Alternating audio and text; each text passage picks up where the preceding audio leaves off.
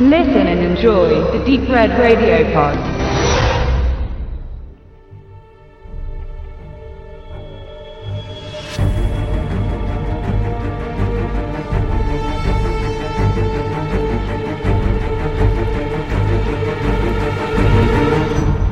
Tracers.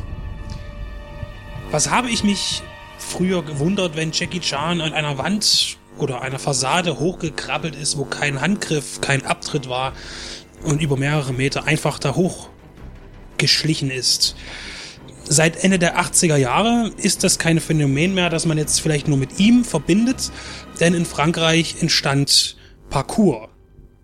Eine extreme Sportart, eine extreme Form, sich fortzubewegen, über Hindernisse mit eigener Körperkraft hinwegkommen, mit einer hohen Kinetik im urbanen Umfeld, über Zäune, Mauern, Treppen etc. Schnell wurden die Medien auf dieses Thema auch aufmerksam, auch für Werbeclips oder Musikvideos.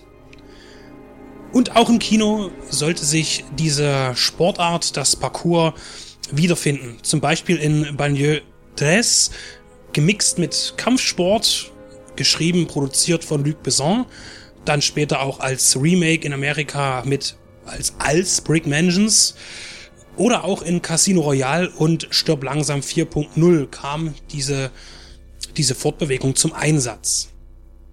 Nun auch in dem Film Tracers. In diesem geht es um einen jungen Mann, er ist hoch verschuldet und die Schulden hat er bei brachialen Geldhaien, die ihr Geld wiederhaben möchten und ihn das Leben etwas schwer machen. Bei einem Unfall auf der Straße begegnet er einer Gruppe von Tracers, so nennen sich diese Parkouristen, und ähm, er kann sich ihnen anschließen und diese nutzen nämlich ihr Talent bei Einbrüchen, um so an das schnelle Geld zu kommen. Der junge Mann heißt Cam und steigt eben ein und es ist eine Art des, des Aufstieges, die ist natürlich sehr gefährlich, gerade mit kriminellem Hintergrund. Und darum geht es eben auch, der Aufstieg und letzten Endes auch wieder der Fall in dieser Gruppe. Jung, dynamisch und hip kommt der Film daher. Es ist eindeutig zielgruppenorientiertes Kino. Es gibt auch Querverweise zu bekannten und sehr erfolgreichen Formaten wie Fast and the Furious oder Premium Rush als einzelner Film. Ähm, so werden sich denke ich, vor allen Dingen die jungen Leute zwischen 12 bis Mitte 20 äh, auch nicht daran stören, dass es ein paar Unglaubwürdigkeiten gibt. Beispielsweise ist Cam äh, von Anfang an ein Fahrradbote, ein richtiger Fahrradcrack, aber er wird eben über Nacht durch intensives Training zum absoluten Super-Parcours-Läufer, was natürlich etwas weit hergeholt ist.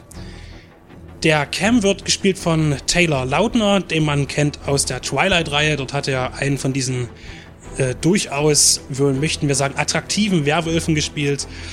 Er ist äh, physisch in bester Form, er ist absolut fit und das sieht man ihm auch an. Seine Stunts macht er häufig selbst.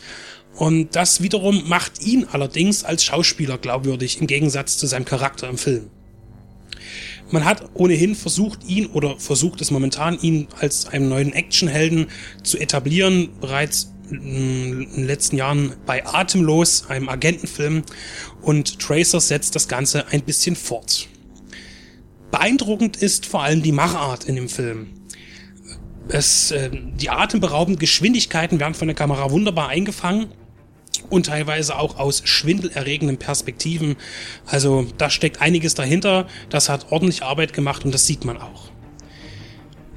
Die Optik wird bestimmt durch eine moderne Videoclip-Ästhetik, auch im YouTube-Stil YouTube könnte man sagen, wie beispielsweise auch von den Jungs bei Dude Perfect oder einer Energy Drink gestützten Sportwerbung.